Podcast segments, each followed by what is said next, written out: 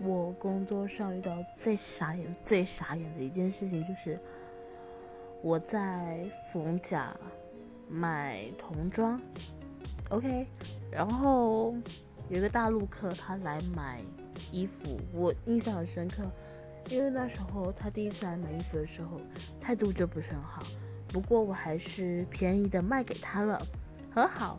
一个月后，我不知道为什么他又回来了。然后告诉我这件衣服他不能穿，所以要退钱。OK，我就跟他说：“你当然不能穿啊，这不是买给你儿子的吗？” 我是有点白目。好，反正他就是要来退，可是我当然不答应啊！都已经一个月了，你还要来跟我退，你不就是找我麻烦吗？然后最后他就说要检举我什么的，要客诉。我就说好的，你去吧，因为毕竟真的不是我的错。